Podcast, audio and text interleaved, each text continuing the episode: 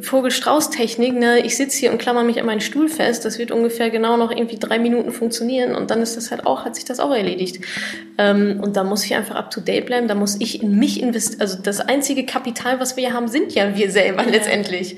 Ähm, was uns dann unterscheidet, entweder von anderen oder auch von irgendwelchen Maschinen dann irgendwann mal.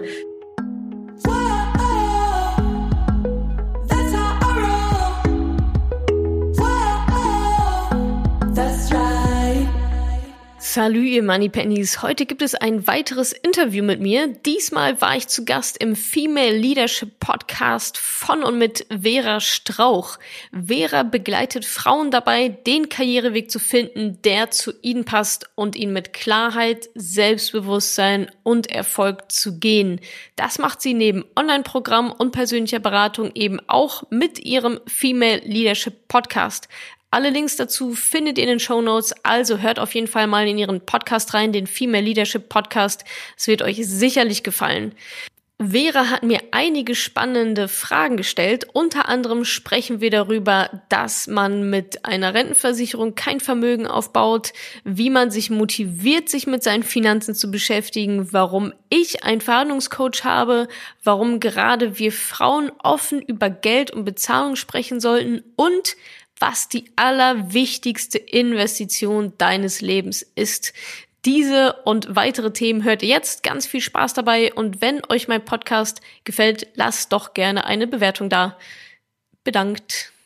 Heute zu Gast im Podcast ist Natascha Wegelin. Natascha ist auch bekannt als Madame Moneypenny, ist Unternehmerin, Bestsellerautorin, Bloggerin und vieles mehr. Das wird sie gleich selbst erzählen. Und ich freue mich ganz außerordentlich, dass wir heute über das Thema äh, Finanzen selbst in die Hand nehmen sprechen werden. Herzlich willkommen im Podcast, Natascha. Dankeschön, ich freue mich auch sehr. Schön, dass du da bist. Magst du kurz zu dir erzählen, was du machst und vor allen Dingen auch, wie du dazu gekommen bist, deinen Bestseller zu schreiben der da heißt, wie Frauen ihre Finanzen selbst in die Hand nehmen können und, glaube ich, gerade dieses Jahr auch erschienen ist. Genau, im August ist es erst erschienen, ja, Im noch August. relativ, relativ frisch. Ja. Genau, ganz frisch aus der Fabrik. Ja, genau, ähm, Madame Moneypenny ist eben mein Projekt und da beschäftige ich mich sehr viel mit Frauen und Finanzen, also finanzielle Unabhängigkeit speziell für Frauen, weil ich glaube, dass die es besonders nötig haben, sich mit dem Thema zu beschäftigen und es aber auch nicht tun, also doppelt schlimm. Mhm. Und ja, wie ich dazu gekommen bin, ähm, war eigentlich ein recht teurer Aha-Moment meinerseits. Ich habe damals, als ich mein erstes Unternehmen gegründet habe, das ist wgsuche.de, da bin ich auch immer noch ähm, an Bord. Ähm, da habe ich mich damals im Zuge der Gründung entschlossen, keine oder nicht weiter in die gesetzliche Rentenversicherung einzuzahlen. Das hört man ja immer so, die gesetzliche Rente ist nicht sicher und ja, kriegen wir da überhaupt irgendwas noch raus? Und diesen Gedanken hatte ich eben auch und dachte, nö, ach nö, will ich nicht machen, lässt du mal bleiben. Und dann war so der zweite Gedanke, ja gut, aber keine Rente ist ja auch irgendwie doof. Also mhm. irgendwas musst du ja machen. Und ja, so war ich dann recht leichte Beute für bestimmte, ich sag mal, Finanzprodukteverkäufer. Mhm. Also sie nennen sich Berater, aber letztendlich verkaufen sie eigentlich auch ja. ihre Produkte so. Ja, ähm, ja und da habe ich dann eine private Rentenversicherung abgeschlossen und die hat mich im Nachhinein sehr viel Geld gekostet. Also ähm, fünfstellig, mhm. einen kleinen fünfstelligen Betrag hat mich das gekostet. Ähm, an Gebühren, irgendwelche ja, Vertriebsgebühren und so weiter. Mhm. Ähm, und das war so der Punkt, als ich das dann herausgefunden habe, wo, also wohlgemerkt drei Jahre zu spät eigentlich. Mhm. Erstmal schön blind eingezahlt und dann, was mache ich hier eigentlich? Ähm, da dachte ich mir so, das kann jetzt echt nicht sein. Mhm. So, es kann nicht sein, dass du fast 30, also damals fast 30 bist und irgendwie keine Ahnung davon hast. Ja. Und ja, dann ging es eigentlich so, also da bin ich so mein Naturell, okay, das musst du dann jetzt machen. Das heißt, du musst dich damit beschäftigen. Ja, du bist jetzt auf die Schnauze gefallen mit so einer Beraterin. Ähm, das heißt, du musst es halt selber machen. Ja. So Wissen aneignen und so weiter. Genau das habe ich gemacht. Ähm, etliche Bücher gelesen, Kurse besucht und so weiter und mich richtig tief da reingearbeitet, vor allem in das Thema ähm, Vermögensaufbau dann auch. Und ähm, ja, der zweite Schritt war dann so ein bisschen mal in meinem Freundeskreis rumzufahren. Ja, wie macht ihr das denn so? Mhm. Und die Mädels alle, ach ja, nö, keine Ahnung, mache ich nicht. Macht mein Mann, macht mein Papa, interessiert mich nicht, keine ja. Ahnung. Und ich dachte so, ah, was ist los mit euch? Und naja, man sieht natürlich in der Öffentlichkeit auch wenige Frauen bei dem Thema. Ne? Also ja. sowohl jetzt irgendwie bei YouTube-Channels, so vor der Kamera steht keiner, aber dahinter, also Kommentare gibt's auch nicht von Frauen. Ne? Ja. Und dann dachte ich mir, was ist denn hier los? Mhm. Also es war wie so ein weißer Fleck irgendwie ja. in dem Bereich. Und dann dachte ich, ja, okay, wenn jetzt eh gerade dabei bist, so dir das ganze Wissen anzueignen, ähm, dann kannst ja mal ein paar Artikel darüber auf irgendeinen Blog halt einfach stellen. Und so fing das eigentlich an, so dass ja. ich dachte, okay, jetzt machst du es eh schon durch, vielleicht hilfst du jemandem damit, ja. äh, sich also diesen Einstieg halt zu erleichtern und habe halt angefangen darüber zu schreiben, äh, über meine Erfahrungen, über mein, mein Wissens ja, meine Wissensentwicklung. Ja. Und ähm, genau, so ist mal da moneypenny.de gestartet. Also ja. ganz so, pf, naja, stellst mal online und hoffst, dass es keiner liest, weil es könnte ja ein Fehler drin sein, so das ja. typische weibliche Denke. Äh, haben es Leute gelesen und ähm, ja, das, das war so der Anfang und mittlerweile jetzt so fast, ja, so zweieinhalb Jahre später ist Madame Moneypenny halt nicht nur der Blog, sondern eigentlich viel mehr ähm, ja, eine Community, eine Bewegung, von ganz vielen tausenden Frauen, die halt endlich äh, ja, dieses Thema Finanzen mhm. ähm, sich damit halt beschäftigen wollen und finanziell unabhängig werden wollen. Wie steige ich denn am besten ein? Wie bist du vorgegangen oder was kannst du empfehlen? Was sind vielleicht auch so Grundlagen, die du hier auch mal teilen kannst? Was, was sind so grundsätzliche Ansatzpunkte, um sich dem Thema anzunähern? Ja, also ich habe tatsächlich relativ stumpf mit Büchern, Büchern und YouTube. Das war ja. eigentlich so meins. Ne? Mhm. Also und Blogs natürlich. Ähm, die Informationen sind ja alle da. Mhm. Ne? Also mir kann im Jahr 2018 keiner erzählen, ja, ich weiß nicht, äh, wo ich die Informationen herkriege. Mhm. Die sind da. Die kosten 10 Euro in Form eines Buches mhm. oder irgendwie gar nichts, aber vielleicht ein bisschen länger Zeit in Form von irgendwelchen YouTube-Videos mhm. oder so oder Blogartikel, die man sich durchliest. Also die Informationen sind alle da mhm. und es gibt jetzt auch keine geheimen Infos oder so, die nur jemand anderes weiß. Also das ist also alles, was wir als ich sag mal, normale Menschen wissen müssen, gibt es da draußen. Ja. Ähm, und so, das ist aber auch schon so meine erste ganz grundlegende Regel. Man muss sich damit beschäftigen. Ja. Das, also, so leid es mir tut, aber wenn wir über finanzielle Unabhängigkeit reden, da steckt halt auch Selbstverantwortung drin. Ne? Also eben nicht zu einer, zum Berater zu gehen und zu sagen, ja, mach mal. Und nach drei Jahren zu merken, Scheiße, ja. was, was, auf was bin ich da jetzt irgendwie reingefallen? Und ähm, was ja übrigens auch nicht die Schuld dieser Berater ist, sondern meine eigene Schuld, weil ich war ja zu bequem, mich damit selber zu beschäftigen. Naja, und dann ähm, kommt man da schon relativ schnell auch so rein. Also ich glaube, man sollte sich gar nicht jetzt irgendwie zwei Wochen hinsetzen und überlegen, ja, wo soll ich denn jetzt anfangen? Es ist egal, geh auf irgendeinen Blog, geh in irgendeine Facebook-Gruppe. Also ich glaube, dass, also die Facebook, also es gibt auch eine Facebook-Gruppe mit dazu zu dem Projekt. Und das ist für viele tatsächlich ein guter Einstiegspunkt, weil man da erstmal, man geht rein in die Gruppe, da sind mittlerweile 18.000 Frauen drin. Und man kann erstmal lesen. Ne? Man, man, man bekommt erstmal einen Überblick über die verschiedenen Themen, Geld in der Partnerschaft, grüne Investments, Schulden, d Also mhm. die Gruppe ist mittlerweile schon so ein Potpourri an ganz verschiedenen Themen. Und auch nicht nur von mir, sondern halt von den Frauen, die da drin sind. Und ähm, ja, man muss sich einfach damit beschäftigen und dann kommt man schon so auf die Themen, die natürlich damit einhergehen. Sparen ist sicherlich ein Thema, ja. Also ich muss natürlich schon irgendwie gucken, wenn ich meine Kohle die ganze Zeit raushaue, dass da nicht viel zum Sparen und Vermögensaufbau übrig bleibt, ist ja irgendwie auch klar. Dann das nächste ist dann zu investieren tatsächlich. Und der dritte große Hebel ist ähm, natürlich die Einnahmen zu erhöhen. Also sparen, mhm. investieren, Einnahmen erhöhen. Das sind so die drei Punkte, äh, die es dann interessant machen. Und einen Aspekt würde ich gerne noch ergänzen, nämlich das Thema Risiko. Denn was ja auch ganz gerne gemacht wird, ist, dass Risiko und Sparen miteinander verbunden wird, in Finanzprodukten zum Beispiel. Und dann gibt es eben ein, und Risiko kostet eben Geld, wenn ich Risiko versichern lasse, wie zum Beispiel durch eine Berufsunfähigkeitsversicherung oder eine Haftpflichtversicherung. Aber gerade bei Berufsunfähigkeit wird das dann auch gerne gekoppelt, dann fühlt sich das gefühlt nicht so schmerzhaft an. Ne? Und das eben auch zu entkoppeln und zu trennen und zu gucken, wo möchte ich Risiko versichern, um eben auch Transparenz zu schaffen. Ne? Genau, ja, guter Punkt. Also Absicherung kostet halt Geld. Ne? Genau, also das genau. sind halt Versicherungen, die kosten halt Geld. Ja. Und ähm, da lohnt es sich auf jeden Fall auch nochmal diesen Unterschied zu verstehen zwischen einer Versicherung, also wenn wir jetzt bei Vermögensaufbau sind, mit einer Rentenversicherung betreibe ich keinen Vermögensaufbau. Ja. Rentenversicherung, da steckt das Wort schon drin, die versichert mich, dass ich leider zu lange lebe. also habe zu wenig Geld, lebe zu lange blöd, Versicherung springt ein, ne, zahlen mir halt irgendwie meine Rente. Da passiert natürlich, da passieren halt keine Wunder. Ne? Also mhm. da, dafür zahle ich, das muss ich auch wieder alles dann irgendwie abziehen, die ganzen Gebühren und da vermehrt sich mein Geld halt nicht. Das ist ein Sicherheitstopf. Gegenüber, wenn wir aber über Vermögensaufbau sprechen und sagen, jetzt mal alles über Grundsicherung hinweg, mhm. Also, ich sag mal, das schöne Leben oder vielleicht nicht nur 1,5 in der Rente zu haben, sondern vielleicht 5 oder 3,5, keine Ahnung. Ähm, da gehen wir dann in den richtigen Vermögensaufbau rein mit Aktien zum Beispiel. Ne? Also dann ist es halt nicht Rentenversicherung, die halt so ein Prozent vielleicht irgendwie Gewinn macht oder auch nicht, mhm. ähm, sondern da reden wir dann über 5, 6, 7, 8 Prozent, je nachdem, wie viel Risiko man auch wieder eingehen will. Mhm. Ähm, und da wird es ja natürlich spannend. Und da liegt für mich auch ein Stück weit dieser Unabhängigkeitsgedanke. Ja. Ja. Das dann selber zu machen. Ja. ja.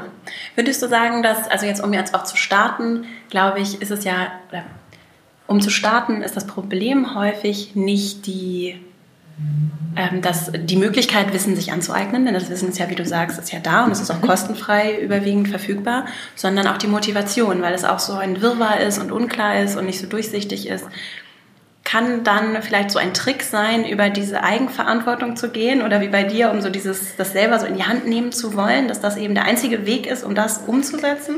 Ich glaube, der Schlüssel liegt in Zielen mhm. tatsächlich. Also ähm, mein Leben besteht nur aus Zielen.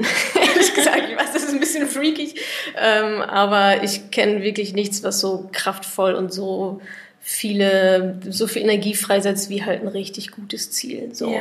Und wenn ich das Ziel habe, ich möchte ähm, vielleicht eine Familie gründen oder ich habe schon irgendwie ein Kind oder so, keine Ahnung, ne? Da, da ist jemand, mit dem ich total gerne viel Zeit verbringen möchte. Ja. Kann ich aber nicht, weil ich mir den Arsch abarbeite, sechs mhm. Tage die Woche. Mhm. Dann wäre das für mich persönlich und wahrscheinlich für sehr viele da draußen, gerade auch Frauen, sicherlich ein Ziel und die Motivation zu sagen, hey, vielleicht stelle ich jetzt ein bisschen mehr zurück Vielleicht fahren wir nicht jedes Jahr nach Thailand, sondern meinetwegen auch mal in die Ostsee, der ist auch schön.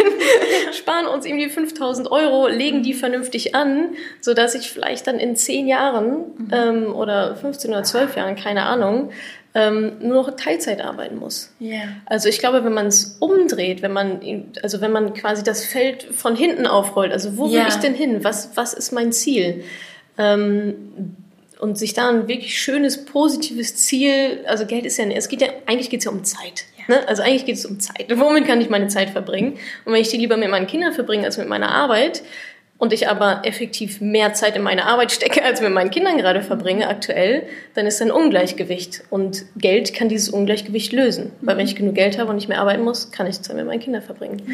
Ähm, von daher glaube ich, ähm, dass das sehr machtvoll ist, sich da ein ähm, ja, emotionales Ziel zu setzen. Und dann kommt die Motivation auch. Ja. Weil dann, also Motivation ist dann, glaube ich, nicht mehr das Problem. Dann sind es vielleicht noch Ängste eher, würde ich sagen, dass ja. man sich denkt, ah, ähm, Aktien oder Vermögensaufbau kann ich nicht, war so schlecht in Mathe, Börse ist doch alles Zockerei, ne? Ja. Ähm, diese Vorurteile, die da, die da herrschen, da lohnt es sich dann mal dahinter zu gucken und zu sagen, ja, okay, eigentlich ist nicht alles Zockerei. ist es ja tatsächlich auch nie. Es kommt auch immer darauf an, wie man damit umgeht einfach. Ja. Da mal dahinter zu gucken und diese Ängste abzubauen und dann ähm, ist es nur noch Wissens, Wissensaneignung und Umsetzung. Das ist easy die, das sind ja die Glaubenssätze, von denen du auch in deinem Buch schreibst. Ne? Also erstmal schreibst mhm. du auch, also zitierst du hier Barbara Scher, glaube ich, heißt sie, dass man im Leben eben nichts Neues lernen kann, wenn man nicht bereit ist, eben auch Anfänger zu sein. Ne? Und dass eben dieser erste Schritt dazugehört und auch diese Freude daran zu haben. Das finde ich wirklich schön, die Freude daran zu haben, Anfänger zu sein, um sich dieser Welt auch überhaupt zu öffnen. Ne? Ich liebe erste Male. Ja. Total. Also wenn ich jedes Mal irgendwie einen Instagram-Post mache, wenn ich ein neues erstes Mal erlebe, und also ich finde, das gibt so viel Energie und klar gehört dazu auch eine gewisse Offenheit. Ne? Und natürlich, man ist dann halt Anfängerin, aber es ist ja auch voll, ist ja auch okay. Ja, also, why not? So, nee, überhaupt nicht. Ja. Ähm, es ist halt wie, wie auch eine neue Sprache lernen oder mhm. so. Ne? Ähm, ich habe das Gefühl, und so wird es ja auch dargestellt, ne? das Finanzen und Geld ist alles so kompliziert. Da verdient natürlich eine ganze Industrie sehr ja. viel Geld damit, dass es alles so hoch kompliziert ist. Ja, absolut. Ähm, aber wenn man da mal näher reinguckt und sich überlegt, okay, ich muss nicht wissen, was ein Hedgefonds ist oder so, das interessiert mich einen Scheißdreck, weil ich das, das ist nicht relevant für mich. Ja. Ähm, wenn man da mal reingeht, dann lichtet sich der Dschungel auch ja. schon. Und natürlich, man ist halt Anfängerin, aber es ist man ja ständig. Ja. Also als Mutter ist man auch direkt Anfängerin. Also ja. wenn man lernt eine Sprache, man ist im neuen Job, man lernt Fahrradfahren, man lernt Skifahren. Ja. Ähm, aber das ist ja gut. Das ist alles so kompliziert, ist ja auch schon so ein Ansatz von so einem Glaubenssatz. Also von einem Satz, den ich mir auch unbewusst mhm. an der einen oder anderen Stelle sage und der Überzeugung bin, zum Beispiel Geld ist schlecht. Was sind denn noch so andere Glaubenssätze? Ja bei denen ihr euch jetzt beim, oder du dir beim Zuhören auch mal überlegen kannst, ob das vielleicht das eine oder andere vielleicht tatsächlich in dir etwas auslöst, weil es vielleicht auch einer deiner Glaubenssätze ist. Also die, ich sag mal, die beliebtesten oder typischsten ist natürlich sowas wie Geld ist Männersache. Mhm. Ähm, oder äh, genau Geld, also alles was so Geld ist böse, ähm, alle Reichen sind irgendwie unehrlich, ähm, oder auch so Sachen wie das Geld zerrennt mir zwischen den Fingern. Also das sind schon so Sachen, ähm, die einen dann natürlich daran hindern, Vermögen aufzubauen. Ja. Ne? Und ähm, oder auch sehr gerne, also beobachte ich sehr stark auch unter Frauen. Ähm, diesen Glaubenssatz, wenn ich viel habe, muss jemand anderes wenig haben. Mhm. Also wenn ich viel Geld habe, nehme ich jemand anderes etwas weg. Mhm. Ähm, Vielleicht bin ich es auch nicht wert, vielleicht auch. Ne, genau, ich bin es nicht, genau, viel Geld zu haben bin ich nicht wert. Und was natürlich dahinter steckt, diese, hinter diesen Glaubenssätzen, deswegen sind die halt so fies, ist natürlich alles unterbewusst. Ne? Mhm. Wissen wir nicht, dass wir das so glauben, aber ähm, es beeinflusst uns natürlich extrem. Und das bekommen wir von unseren, hauptsächlich von unseren Eltern mit. Ähm, klar, wenn ich halt als kleines Mädchen die ganze Zeit sehe, mein Papa verdient das Geld, mein Papa bezahlt in meinem Restaurant mhm. und meine Mama ja hat damit gar nicht so richtig was zu tun, ja, Geld ist halt Männersache. Ja klar, macht doch Papa immer die ganze Zeit. Ne? Yeah.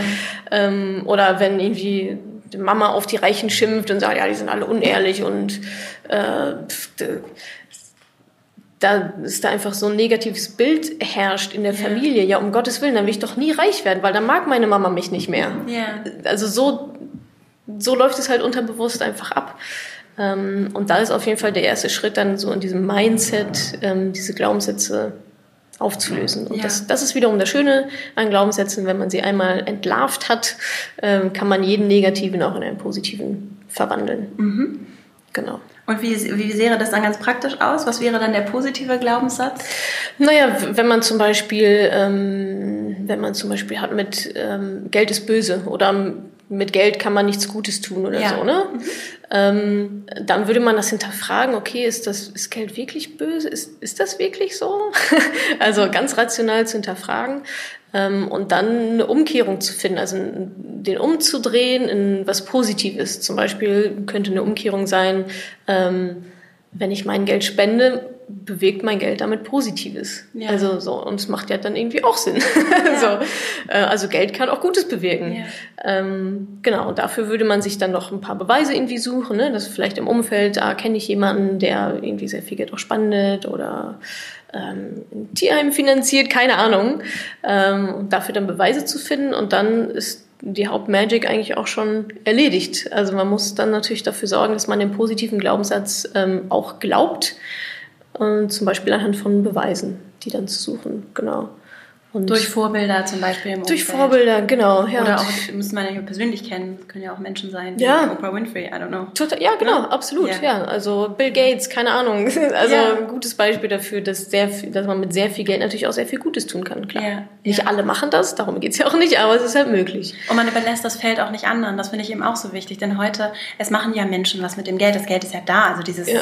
Äh, dieses Etwas, das irgendwie nicht so transparent ist, was wir nicht so richtig verstehen, da sind dann nur einzelne wenige, die sich damit beschäftigen und die eben dann auch die Macht darüber haben und die Verantwortung haben, die sie nicht unbedingt vielleicht auch immer als Verantwortung erkennen, ja. äh, das zu gestalten und um genau. mitzugestalten und auch in, in, in, einem größeren Spektrum mitzugestalten mit anderen Werten, anderen Vorstellungen. Das ist so ja, wichtig. Absolut. Und dafür ja. braucht man halt Geld. Ne? Also oft ist ja auch, ja, aber es sind ja so viele Menschen arm. Ja, das ist natürlich korrekt, aber nützt es denen was, wenn ich jetzt auch arm bin? Also ich kann mich jetzt nicht aus Solidarität sagen, ja, okay, dann bin ich jetzt auch arm. Ja, dann andersrum. Also häuft doch lieber ein bisschen Geld an, um es dann quasi den Armen zu geben oder ihnen was ja. Gutes damit zu tun. Ja. Also wenn alle arm sind, nützt es ja auch keinem. Ja. Du schreibst wohlhabend oder reich zu werden oder zu sein ist eine Entscheidung, kein Zufall.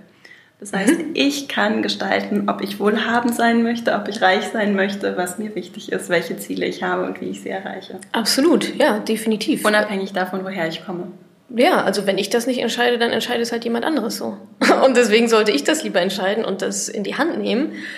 Übrigens, ich sage nicht, dass das leicht ist. Ne? Ich sage nicht, es ist leicht, irgendwie reich zu werden, um Millionen zu verdienen oder so. Ähm, aber nützt ja nichts. Also auch mhm. Manche Sachen sind auch schwierig und das ist auch okay, finde ja, ich. Ja. Ähm, man soll sich schon ein bisschen anstrengen, um dann auch das gute Leben zu kriegen. Ähm, aber natürlich ist es eine Entscheidung. Natürlich muss ich vorher erstmal sagen, ja, ich will das, ja, ja. ich will mein Leben jetzt in die Hand nehmen jede kann natürlich entscheiden, was sie mit ihrem Leben machen will. Das ist natürlich nicht immer sehr einfach, das sagt auch keiner. Manche Dinge sind schwierig und das ist auch okay. Ähm, aber natürlich fängt es damit an, dass ich die Entscheidung treffe. Mhm. Zu sagen, okay, ich möchte jetzt wohlhabender werden oder mhm. ich möchte mich sicherer fühlen bei meinen Finanzen. Und diese Entscheidung muss ich treffen und dann gehe ich halt die entsprechenden Schritte dahin. Klar, das ist und eine Entscheidung. Und die entsprechenden Schritte, also die Entscheidungen, die ich dann in, in diesen drei Bereichen treffe, wie sehen die aus? Vielleicht teilen wir das mal auf in diesem mhm. Bereich Sparen, mhm. Einkommen oder mhm. Zuflüsse Genau, und Vermögensaufbau. Dann, Vermögensaufbau. Genau. Na, im Bereich ähm, Sparen ist natürlich, erstmal will ich das. Mhm. Also, ne, also man kann ja auch sagen, nee, ich habe keinen Bock zu sparen, ist mir alles nicht wert. Ähm, und dann eben sich zu überlegen, da sind wir auch wieder bei einem Ziel, was ist mein Ziel in 10, 15 mhm. Jahren oder so? Und dann mal zu gucken, okay, was muss ich jetzt dafür tun, um das Ziel zu erreichen? Mhm höchstwahrscheinlich kann nicht einfach alles so weiterlaufen, weil sonst wäre ich ja schon an meinem Ziel. Mhm. Ähm, und so ganz, also es gibt natürlich etliche Spartipps und so weiter, aber ich glaube, es ist tatsächlich mehr eine Mindset-Geschichte, sich zu überlegen, da sind wir wieder beim Selbstwert, ich bezahle mich zuerst. Mhm. Ja, es ist ja ganz oft so, alles geht ab von unserem Konto, pro Monat Miete und so weiter. Und dann, was dann davon übrig bleibt, das sparen wir oh, es ist ja gar nichts übrig. Ja, Mensch, Überraschung, natürlich ist nichts übrig. Mhm. Ähm, und das umzudrehen und sich zu sagen, ich, ich bezahle mich zuerst. Das heißt, ich spare zuerst meinen Betrag, den ich sparen möchte. Und zwar ja. am ersten des Monats geht der auf ein gesondertes Konto meinetwegen ab. Mhm. Und dann zahle ich alles andere. Mhm. Das ist, glaube ich, der, ähm, ja, der Haupt, Change, der da halt, oder die Haupt... Ja, der Schlüssel äh, der Wende. Genau, die, die Hauptentscheidung auch. Ja. Die, die Hauptentscheidung, die da im Kopf dann schon okay. stattfinden muss. Was ist mit das Thema Schulden? Weil bevor ich sparen kann, muss ich ja erstmal, wenn ich Schulden habe, Schulden gelöst haben. Du sagst, es gibt gute und schlechte Schulden. Was ist da der Unterschied? Genau, also genau, gute und schlechte Schulden. Gute Schulden sind, ja, sind Schulden, die mir erlauben, Vermögen aufzubauen. Zum Beispiel ähm, für eine Immobilie. Mhm. Ja, da schaffe ich ja dann trotzdem einen Vermögenswert. Die mhm. Immobilie, die gehört mir ja dann irgendwann. Dann ist das durchaus okay dafür, halt ähm, Kredit aufzunehmen. Mhm. Böse Schulden sind sowas wie Konsumschulden. Mhm. Fernseher, Handy. Urlaub, Handy, genau, Sofa, ja, genau, Möbel, genau das. Das sind böse Schulden, weil die bringen dir ja nichts. Also die kosten halt einfach nur Geld. Weil, das sind ja auch Gegenstände, aber weil im Zweifelsfall der Gegenstand nicht mehr viel der ist ja wert nichts mehr wert. Genau. Also kauf den Sofa für 3000 Euro, dann kannst du es vielleicht noch für 1000 verkaufen. Das ist ein Verlust von extrem viel. Ja, Oder in auch sehr kurzen Zeit. Auto, auch ja. genau das Gleiche. Ne? Also kaufst du ein Auto, fährst du mit vom Hof, dann kannst du es eigentlich schon direkt wieder vergessen. Also ja. das dann wieder zu verkaufen wird dann halt schwierig. Ähm, genau, also das sind dann quasi Schulden, die halt recht früh weg sollten. Ähm, und da gibt es auch verschiedene Strategien. Ähm, wenn man jetzt quasi gar nichts hat, also nur die Schulden und auch so kein Polster oder so, kann es sich durchaus auch empfehlen, das parallel aufzubauen. Also zu sagen, ähm, ja, ich zahle meine Schulden ab und gleichzeitig versuche ich aber auch schon ein bisschen was zu sparen und zurückzulegen, mhm. damit man dann nicht wieder komplett nackig da steht, wenn die Schulden dann abgebaut sind. Ähm, Thema Sicherheit, ähm, Notgroschen ist halt auch so ein Thema. Ne? Ja. Also so Notgroschen sollte schon jeder auf seinem, auf ihrem, nicht auf, auf ihrem, explizit auf ihrem, ihrem, eigenen, eigenen Konto, Konto haben. Mhm. Ähm, und da reden wir von so drei ähm, Monatsgehältern. Drei Monatsgehälter. Die dann so als Notgroschen, Waschmaschine, Auto, irgendwas geht kaputt, Krankheit oder so, ja. ähm, die dann in dem Fall aushelfen sollten. Okay, genau. das ist der Punkt Sparen. Dann haben wir den mhm. Punkt Genau, Vermögensaufbau, ähm, da, ja, wie gesagt, muss man sich einfach ein bisschen mit beschäftigen. Ähm, was ist auch meine eigene Risikobereitschaft? Wie viel Risiko möchte ich da eingehen? So ein bisschen, wie ist mein Status quo? Habe ich noch irgendwo einen Aktienfonds von Oma oder so? Einfach mal zu gucken, was habe ich schon so? Ähm, und sich dann eben mit äh, Aktien zu beschäftigen. Also ja. Vermögensaufbau ohne Aktien ähm, ist eigentlich, ja, funktioniert eigentlich, ja. funktioniert eigentlich so gar nicht. Und da kann man tatsächlich schon mit sehr kleinen Beträgen auch anfangen. Genau. In, in Fonds zu investieren, beispielsweise in passive Fonds, vorzugsweise, darum geht es eben auch in meinem Buch oder generell bei allem, was ich mache, ähm, um kostengünstige Anlagen, die wenig äh, Zeit und Geld kosten. Das heißt, sind das dann immer indexgebundene Genau, ja. Kannst du das genau. einmal erklären, was das bedeutet? Ja, gerne. Ähm, also erstmal ein Aktienfonds ist ja erstmal so ein Korb quasi, wo halt verschiedene Aktien drin liegen und man kauft sich dann einen Anteil an diesem Korb, dass man nicht 500 einzelne Aktien sich kaufen muss. Und ähm, ein das heißt, ich kaufe mir dann einen kleinen Teil von einem Autohersteller, einen kleinen Teil von genau, genau. Technologieunternehmen genau. und so mit mir so den Korb zusammen. Genau, und den managt dann jemand. Genau, also den hat dann jemand aufgesetzt, also jemand entweder eine, eine Bank oder so, ähm, eine Fondsgesellschaft hat diesen Korb irgendwann mal strukturiert und gesagt, das ist ein guter Korb, den geben wir zum Verkauf, dann kannst du dir daran einen Anteil kaufen, genau. Ähm, und dann gibt es eben Fonds, die gemanagt werden von einem Fondsmanager der versucht, da hin und her zu verkaufen und die beste Performance abzuliefern. Und dann gibt es aber auch eben auch die Fonds, die sind viel günstiger und performen übrigens auch besser, mhm. ähm, die passiv sind. Das heißt, da ist kein Mensch dahinter, der hin und her verkauft, sondern passive Fonds bilden einfach nur den Durchschnitt ab, den Index beispielsweise. Also der DAX Mhm. Ja, DAX 30 ist ja so ein Index. Da sind die 30 größten börsennotierten Unternehmen Deutschlands drin. Und der DAX zeigt dann, wie entwickeln die sich, also quasi der Durchschnitt davon. Und dann gibt es eben Fonds, die sagen, ah, der DAX das ist irgendwie ein cooler Index, ein guter Durchschnitt. Ähm, wir machen alles so, wie es im DAX ist. Mhm. So, dann genau. sind in dem Fonds auch die 30 Unternehmen drin, genauso wie im DAX mit der gleichen Gewichtung. Und du kannst sagen, ja, deutsche Wirtschaft finde ich Bombe, will ich rein investieren. Genau, nur dass ja. da kein Personal im Hintergrund äh, hin und her verkauft und kaufen, verkaufen. Genau. Diese ganze Administration genau, muss ich dann auch nicht bezahlen über meine Gebühren, sondern es genau, ist einfach gekoppelt an den DAX. Genau. Und das nennt sich dann ETF. Das ist also ein ETF für alle, die dieses Wort schon mal gehört haben. Genau, ja. Also da lohnt es sich auf jeden Fall mal, sich weiter zu informieren, weiter reinzugehen. Und es hat ja auch den Charme, so aus meinem Verständnis, ich finde das charmant, dass ich eben nicht über noch eine Stunde mehr am Tag damit beschäftigen muss, wie sich meine Aktien entwickeln, so, sondern ich kann das investieren und dann sagen so, hier ist mein Geld in dem ETF und der DAX entwickelt sich so, wie er sich entwickelt und Genau, das ist für mich auch ein ganz großer Vorteil gegenüber auch ETFs oder generell passiven Investieren. Ich habe keine Lust, den ganzen Tag vorm Laptop zu sitzen, um mhm. irgendwelche Aktien zu gucken. So, ne? Also überhaupt gar nicht. Ähm, es geht ja schon um eine passive Form des Vermögensaufbaus für uns Privatanlegerinnen, die alle noch ein Leben haben. So. Ja. Ähm, genau, und da bietet sich so dieses passive Investieren eben mit ETFs sehr, sehr gut an. Das ist klar, da muss man einmal Zeit und vielleicht auch ein bisschen Geld rein investieren, ähm, also in das Wissen, ne, dieses ja. Wissen aufzubauen, eine eigene Strategie zu entwickeln, aber das, das also gibt es auch, das muss ja. man sich nie selber ausdenken. Ähm, und dann ist das System aufgesetzt und dann läuft das eigentlich genau. die nächsten 10, 15, 20 Jahre durch. Ja. Und es gibt eben auch nicht nur den ETF mit dem DAX, das ist nur ein Beispiel. Es gibt auch genau. viele andere Indizes, auch weltweit, auch nur einzelne genau. Teile der Welt, einzelne Unternehmensteile aus unterschiedlichen genau. Teilen der Welt. Also da gibt es sehr viele verschiedene.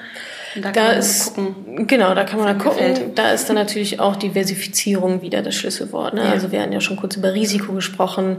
Natürlich ist das Risiko enorm hoch, wenn ich mein ganzes Geld in Facebook-Aktien stecke. Ja. Viel, also, also höheres Risiko gibt's ja fast kaum als nur eine einzige Anlage. Ob das jetzt Facebook ist oder ein anderes Wurscht, aber ähm, und wir wollen ja aber Altersvorsorge betreiben. Das heißt, da soll bitte nichts super Schlimmes mit passieren. Ähm, das heißt, da ist eben Diversifikation ein großes Thema, auf so viele Schultern wie möglich zu verteilen. Und da gibt es eben Indizes, die sehr, sehr breit sind. Also wenn du dir einen Anteil an einem bestimmten ETF kaufst, ist so ein weltweiter, ähm, da sind 1800 Unternehmen drin. So. Mhm. Und wenn davon mal eins irgendwie ein bisschen schwächelt, dann ist das nicht so schlimm. Ja. Du hast gerade den Punkt Altersvorsorge angesprochen. Wir waren gerade beim Vermögensaufbau. Mhm. Der erste Baustein war das Thema Sparen. Der zweite Baustein war das Thema Vermögensaufbau mhm. und Altersvorsorge. Mhm. Das würdest du so thematisch auch zusammensortieren? Ähm, ja, im Prinzip schon. Also ich sag mal, eine gute Altersvorsorge ähm, hat auf jeden Fall immer so einen Sicherheitsbaustein, was dann auch gerne eine Rentenversicherung sein kann. Ja, die läuft halt mit, das ist so Grundsicherung. Ähm, aber um dann richtig ne, das Glück oder ein bessere, besseres Leben zu haben, als nur irgendwie, ähm, da spielt dann auf jeden Fall Vermögensaufbau mit rein. Okay. Also ich meine, mhm.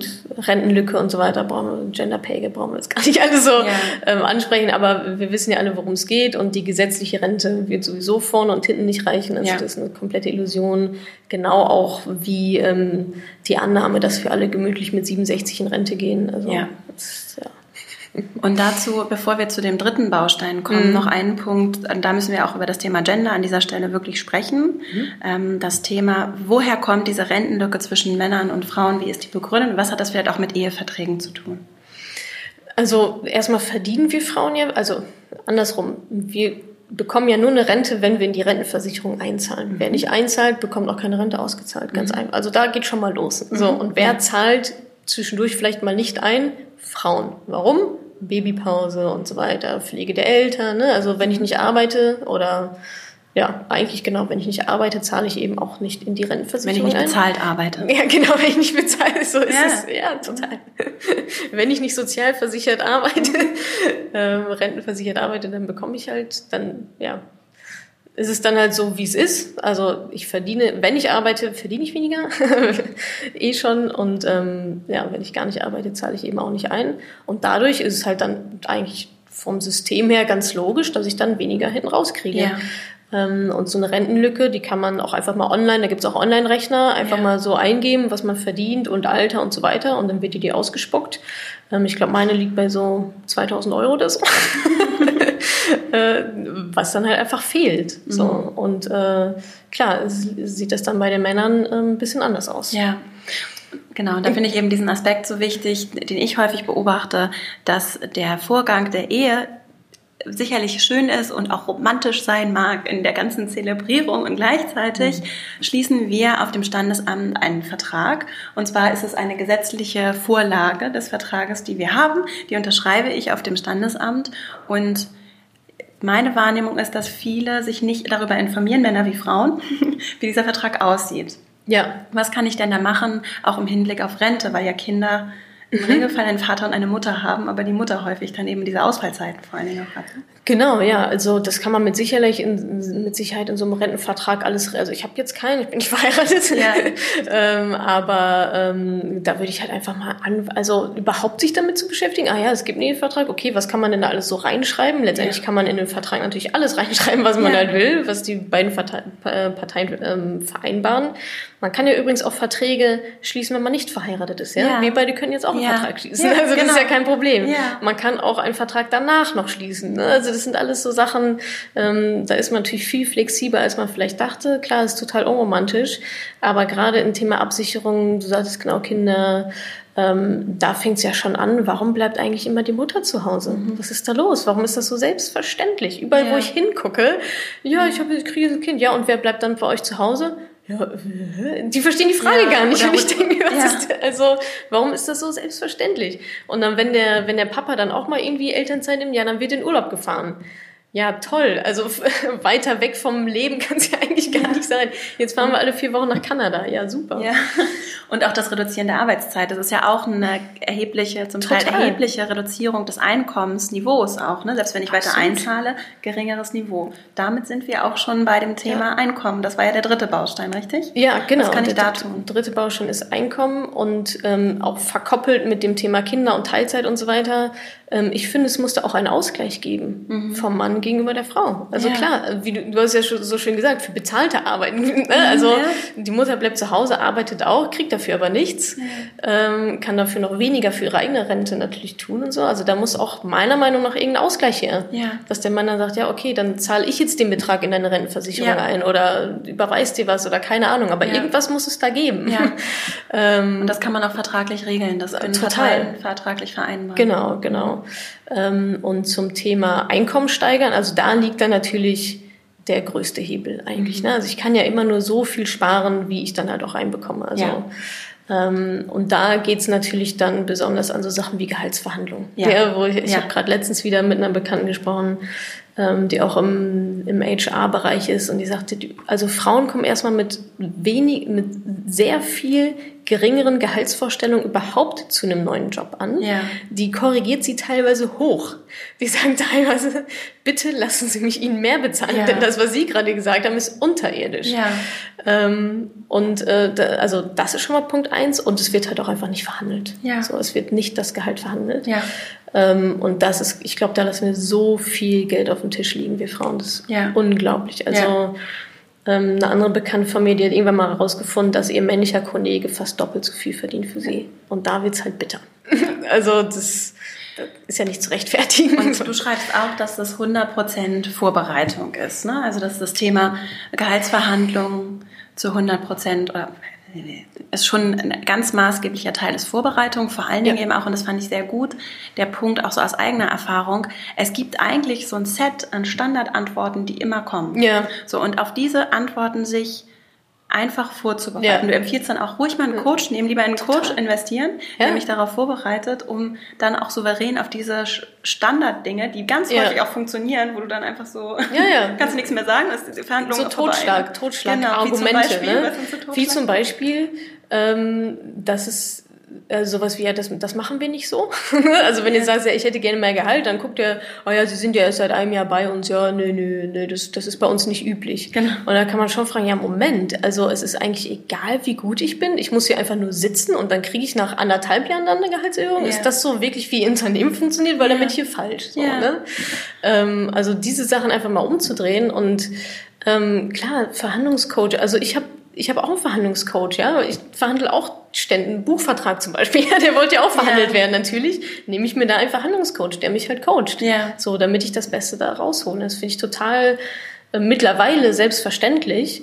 Ähm, und das sind wirklich, ist wirklich sehr gut investiertes Geld. Ja. Wenn man da jemanden hat, der einen auch einfach viel ist dann natürlich auch wieder Mindset, ne? Bin ich mir das wert? Also man muss da erstmal auf, das war bei mir auch so, man muss erstmal auf eine bestimmte Stufe kommen und mhm. sagen, hey, ja klar bin ich das wert. Darunter ja. arbeite ich eigentlich, was ja. mache ich eigentlich die ganze ja. Zeit? Ähm, so dieses Selbstvertrauen, hat natürlich sehr viel auch damit zu tun, Selbstvertrauen, Erfolgserlebnisse und so weiter. Ähm, und dann ist halt Vorbereitung, genau. Also was kann der sagen, was sage ich darauf? Und so ein bisschen Schlagfertigkeit und die checken das dann auch, der Gegenüber. Der, Das sind auch nicht immer die besten Verhandler. Die haben sich nur so ihre Rumschleich-Aal-Argumente so zurechtgelegt, worauf nie einer was sagt. Ja. Ähm, und dann werden die auch schon ins Schwimmen kommen. Ja. Ja, das, wir können ja jetzt leider nicht in die Tiefe gehen, weil ja. wir ja noch, wir haben noch ein paar weitere Fragen und ja. die Zeit läuft. Trotzdem finde ich den Punkt Vorbereitung sehr wichtig, sich auch nicht mit solchen Verhandlungen überrollen zu lassen und, sondern wirklich einen festen Termin zu vereinbaren und dem Ganzen auch einen Raum einzuräumen, dass du auch die Möglichkeit hast, dich darauf vorzubereiten und auch wirklich systematisch zu hinterfragen und dein Gegenüber auf deine Seite zu bringen. Und wenn der andere erstmal gesagt hat oder die andere erstmal gesagt hat, du, ja, ich stimme dir zu, dass du hier einen super Job machst, dann kann man ja auch gemeinsam überlegen, wie man es hinbekommt, dass, äh, dass du dann auch entsprechend entlohnt wirst dafür. Und wir müssen danach fragen. Ne? Es ist so wichtig, ja. damit wir angemessen bezahlt werden. Und das ist übrigens auch etwas, was wir nicht nur für uns selber tun, sondern auch für all die anderen, die unfair bezahlt werden und gemeinsam einen e Weg ebnen, dass sich auch das Mindset unserer Gegenüber verändert, dass Frauen genauso viel wert sind wie Männer. Denn de facto leben wir in ganz, ganz vielen Unternehmen genau das Gegenteil, unter anderem durch die Bezahlung. Ne? Ja. Und das ist äh, da ist noch ein weiter Weg vor, liegt ja. ein weiter Weg vor uns. Und alle, die dafür auch kämpfen und sich einsetzen für ihr eigenes Gehalt, leisten einen Beitrag dazu de facto. Ne? Definitiv. Ne? Und, wenn man, und wenn man sich dann noch darüber austauscht, wenn ja. ich dir dann noch erzähle, Mensch, ich verdiene jetzt irgendwie ja. so, so viel, also ohne diese Scham, ne? sondern für dich als Information, hey, da ist noch mehr drin. Ja. Ich habe das so und so gemacht, geh doch mal und mach das genauso. Ja, ist doch Win-Win für alles, ist doch super. Das ist auch wieder der Punkt Transparenz. Ne? Ja. Diese mangelnde Transparenz auch in Gehaltsstrukturen ist durchaus nachvollziehbar, ist auch ein emotionales Thema und trotzdem verhindert sie auch faire Bezahlung ein Stück weit, weil wir nicht wissen, wer wie viel verdient, es sei denn, wir bekommen es halt irgendwie zufällig raus hm. oder wir beginnen auch darüber zu sprechen. Ne? Ja. ja, sehr, sehr spannend und wichtig. Mhm. Wir kommen leider schon so ein bisschen Richtung Ende. Mhm. Ein Punkt, den ich aber noch einmal ansprechen möchte, weil du ihn auch so explizit hervorhebst, ist das Thema Humankapital, was ja. wir auch schon vorhin angesprochen haben über den Coach, also das Investieren in dich ja. als Person. Hast du da vielleicht noch mal so zum Abschluss ein paar Dinge, die du gerne den Hörerinnen und Hörern mitgeben möchtest? Also ich sage immer, die wichtigste Investition ist halt die in dich selber. Ja. Das also musste ich auch schmerzlich erfahren. Aber das, es gibt einfach nichts Wichtigeres als das eigene Wissen, als das eigene, der eigene Horizonterweiterung, so dieses lebenslange Lernen, ähm, ist, glaube ich, wirklich unabdingbar. Also war es schon immer, aber jetzt auch gerade im, auch gerade in der Phase, in der wir jetzt gerade sind mit unserer Wirtschaft, Digitalisierung und so weiter. Also da wird sich so viel, also ich glaube, da haben die Leute nicht den Hauch einer Ahnung, was sich in den nächsten Jahren auf dem Arbeitsmarkt tun wird. Und Vogel-Strauß-Technik, ne, ich sitze hier und klammer mich an meinen Stuhl fest, das wird ungefähr genau noch irgendwie drei Minuten funktionieren und dann ist das halt auch, hat sich das auch erledigt. Ähm, und da muss ich einfach up to date bleiben, da muss ich in mich investieren. Also das einzige Kapital, was wir haben, sind ja wir selber letztendlich. Ähm, was uns dann unterscheidet, entweder von anderen oder auch von irgendwelchen Maschinen dann irgendwann mal. Ähm, und da Humankapital, also meine Empfehlung ist, mindestens zehn Prozent der Einkünfte in sich selber zu investieren. Also in das eigene Wissen, in die eigene Fortbildung, in Horizonterweiterung, auch Zeit. Ja, ich sage zehn Prozent der Einnahmen, aber auch genauso viel der Zeit, mindestens eigentlich. Netzwerken, ähm, Sport ist natürlich auch eine Art von Humankapital. Ne? Also alles, ja. was mich quasi letztendlich ähm, ja, zu einer besseren Version von mir selber macht. Da sind wir in der Persönlichkeitsentwicklung, aber ähm, das ist, glaube ich, ein enorm, enorm wichtiges Thema. Ja. Definitiv bei, bei vielen. Also nicht nur bei Finanzen, sondern einfach ganz, ganz generell. Sich trauen, Anfänger zu sein. Ja. ja. Und Sehr dann schön. da weiterzumachen. Ja. Bevor wir zu meinen drei Abschlussfragen kommen, ja. magst du noch einmal zu dir erzählen, wo findet man dich, deinen Blog und dann hm. verlinke ich das auch alles in den Show Notes. Ja, gerne. Also man findet eigentlich alles von mir unter madamemoneypenny.de. Das ist quasi ja, meine Website, mein Blog. Da gibt's ganz viele Blogartikel zu den Sachen, die ich gerade schon erzählt habe. Dann gibt es die Madame Moneypenny Facebook-Gruppe, nur für Frauen. Da kommen nur Frauen rein, wo ganz viel diskutiert wird. Facebook, Instagram ist natürlich auch alles, alles am Start. Ähm, genau, dann gibt's noch meine Bücher. Einmal Bali Stadt Bochum, das ist ein E-Book und auch als Hörbuch verfügbar natürlich mein Taschenbuch, das neu erschienen ist. Und ja, ich glaube, wenn man da mal rumguckt, findet man vielleicht auch die anderen Sachen noch. Sehr schön. Genau, dann mache ich bei dir heute mal vier Abschlussfragen. Uh, eine Bonusfrage. Die, die, erste, genau, die erste und auch die Bonusfrage ist das, oder die Extrafrage vorab. Das Thema Beratung ist in dem Bereich mir so wichtig, weil ich selber da auch persönlich auch Fehler mhm. gemacht habe, so ähnlich wie du. Ich ja. kann das durchaus nachvollziehen. Und Beratung, wie finde ich seriöse, und ich meine es gar nicht, dass andere unseriös sind, aber wir müssen uns alle mhm. bewusst sein, Berater, die Geld damit verdienen, dass sie mir etwas verkaufen, die verdienen eben auch ihr Geld über zum Beispiel Gebühren. Und die verkaufen ja. Mir auch gewisse Produkte, egal von wie, welcher Bank auch immer, die haben klare Produkte, Vorgaben, Ziele, die werden incentiviert und das schlägt sich in den Produkten, die mir nicht unabhängig angeboten werden, hm. nieder. Wie finde ich unabhängige Berater und wo? Das möchte ich auch verlinken dann in den Show ja. Ähm, genau, man muss eben unterscheiden zwischen Provisionsberatung und Honorarberatung. Mhm. Provisionsberatungen sind eben genau die, die dir sagen, es ist alles kostenlos vorab und du bezahlst quasi die direkt auch nicht, die aber dann hintenrum durch die Gebühren von dem Versicherer natürlich Geld bekommen. Ähm, die wollen wir nicht. das ist total intransparent und teuer. Und was wir wollen, sind die Honorarberatungen, weil das sind diejenigen, die zahlen man upfront. Also das, die machen dir ein Angebot, du gehst dahin, kostenloses Erstgespräch, die machen dir ein Angebot. Ich möchte gerne meinen Riester-Vertrag prüfen lassen, was kostet das? Dann sagt er 500 Euro, dann sagst du, okay, will ich haben. So, mhm. sehr, also der arbeitet halt dann für mich und nicht für Versicherung XY. Mhm. Ähm, es gibt einen Verband deutscher Honorarberater, ähm, der ist im Internet zu finden. Und ähm, ja, da kann man einfach mal gucken, wer dann ja. so bei einem in der Nähe ist. Und genau darauf achten, dass es halt eine Honorarberatung ist. Also unabhängig dürfen sich alle nennen, mhm. ähm, aber Honorarberatung nicht. Okay. Und dann gibt es auch noch die Verbraucherzentralen.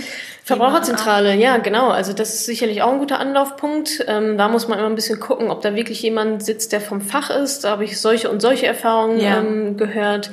Aber Verbraucherzentrale, gerade um vielleicht mal so einen Erstvertragscheck, kostet glaube ich 60 Euro oder so. Das ist ganz günstig. Durchführen zu lassen, ja. genau. Also alles, was Versicherung angeht, würde ich auf jeden Fall immer von einem Berater machen lassen. So habe ich das auch gemacht. Thema Aktien, ETFs, Vermögensaufbau, braucht man keinen Berater. Das Geld kann man sich sparen und ja. selber machen. Sehr gut, vielen Dank. So, das war die Bonusfrage. Jetzt kommen wir zu der ersten regulären Frage. Und zwar, du hast die Möglichkeit, ein großes Plakat auf der ganzen Welt aufzuhängen, so ein Billboard. Und mhm. jeder Mensch sieht jeden Morgen auf der ganzen Welt die Botschaft, die auf dem Plakat steht. Was mhm. würde da draufstehen? You're awesome. würde da draufstehen. Ja, einfach so. Also ich glaube, kleine, also ich glaube sehr an Positivität ähm, und so ein kleiner Positivity-Boost für Selbstvertrauen jeden Tag für jeden. Ich glaube, das wird die Welt schon ein bisschen besser machen. Ja, schön, auch Selbstwert, ne? Ja, so, ja. Wenn total. ich außen bin, dann lasse ich mich nicht unter Wert bezahlen. Ja, genau, ja, stimmt. Als zweites hast du neben deinem Buch Buchempfehlungen, Buchtipps ja, auf jeden Fall. Also ähm, wenn's, wenn wir jetzt im Vermögensaufbaubereich bleiben oder gerade Geld, ähm, Rich Dad Poor Dad mhm. von Robert Kiyosaki ist ein schönes Einsteigerbuch. Ähm, und für Frauen speziell Prince Charming Isn't Coming von Barbara Stanny. Sehr schön. ja, die, die beiden sollte man gelesen haben. Okay. Und äh, unabhängig davon hast du noch irgendwie so ein Buch, das dich auch so als, als Unternehmerin oder auch so als, als Person ja, also da ist auf jeden Fall eines meiner Favoriten ähm, die sieben Wege zur Effektivität. Sehr gutes Buch. Und ganz frisch hat mein Leben also schon nochmal schon noch mal einen anderen Twist gegeben, ist Essentialism von... Ja, ja? ich liebe dieses Buch. Ey, ohne Scheiß. Äh, Greg McEwen heißt Ja, genau, Greg, genau, Greg oder Georg oder so. Ja. Also die beiden und für Unternehmer speziell ähm, der Weg zum erfolgreichen Unternehmer von Stefan Mehrath, glaube ich. Blöd ist, sieht blöd aus, ist auch ein blöder Titel, aber echt gut, echt gutes Buch. Prima, ja. danke dir. Und dann als drittes, welchen Rat würdest du deinen, sagen wir mal so zehn Jahre jüngeren Ich geben? Also so, vielleicht so, als du in so einer Umbruchphase warst oder dich auch mhm. entschieden hast, einen Weg einzuschlagen, der heute vielleicht auch mehr dir mhm. entspricht, als du das ursprünglich so gedacht hättest? Ähm weniger Angst vor Fehlern zu haben. Mhm. Das ist, glaube ich, so dieses perfektionistische und ja, ich muss erstmal noch den fragen und dies machen und so. Dieses, es hört sich immer so blöd an, so dieses einfach mal machen, aber anders passiert es halt einfach nicht. Ja. Also anders, wenn du nichts machst, dann passiert halt auch nichts. Ja. Ähm, und da weniger Angst vor Fehlern zu haben und einfach zu machen und auf die Schnauze zu fallen und wieder aufzustehen, so, ja. das ist, glaube ich, sehr, sehr, gerade auch im Unternehmertum einfach, also wie gesagt, ohne geht's halt nicht. Wenn du ja. nichts machst, dann passiert halt auch nichts. Ähm, ja, weniger Angst vor Fehlern zu haben und auch das Selbst oder das Vertrauen in sich selber auch zu haben und ein Stück weit auch ins Universum, ähm, dass man das dann auch hinbekommt. Ja, wenn man Fehler macht, das ist schon okay. Also bin ja nicht doof, so. dann ja. nehme ich halt einen anderen Weg. Ja. Ähm, Fehler sind ja auch, also ich sehe Fehler mittlerweile auch einfach als ähm, ja, Zeichen des Lebens, des Universums, so, hey, du solltest gerade was lernen. Ich hoffe, du hast was gelernt, dann können wir dann jetzt weitermachen. So, bitte biege doch beim nächsten Mal rechts ab.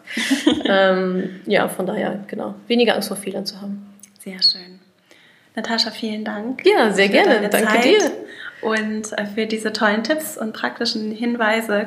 Das Buch Sehr ist auf gerne. jeden Fall empfehlenswert, gerade so für den Einstieg. Mhm. Es ist auch eine schöne Geschichte, einfach so mit auch so persönlichen Elementen, äh, die wirklich sehr, sehr gut dabei hilft. Also ich kann es auf jeden Fall auch, auch empfehlen und ich danke dir sehr. Danke dir. Für dich. Ja, gleichfalls. Danke. Ich hoffe, ich konnte dir in dieser Podcast-Folge einiges Neues vermitteln und vor allem Lust auf mehr machen. Wenn dem so ist, wenn du dranbleiben möchtest, dann habe ich was für dich, nämlich meinen kostenlosen Newsletter. Dort bekommst du regelmäßig Tipps, Tricks sowie alle Neuigkeiten aus dem Madame Moneypenny Universum, denn News gibt es dort immer zuerst. Also einfach kostenlos anmelden auf www.madamoneypenny.de slash newsletter und dann bekommst du schon ganz bald Post von mir.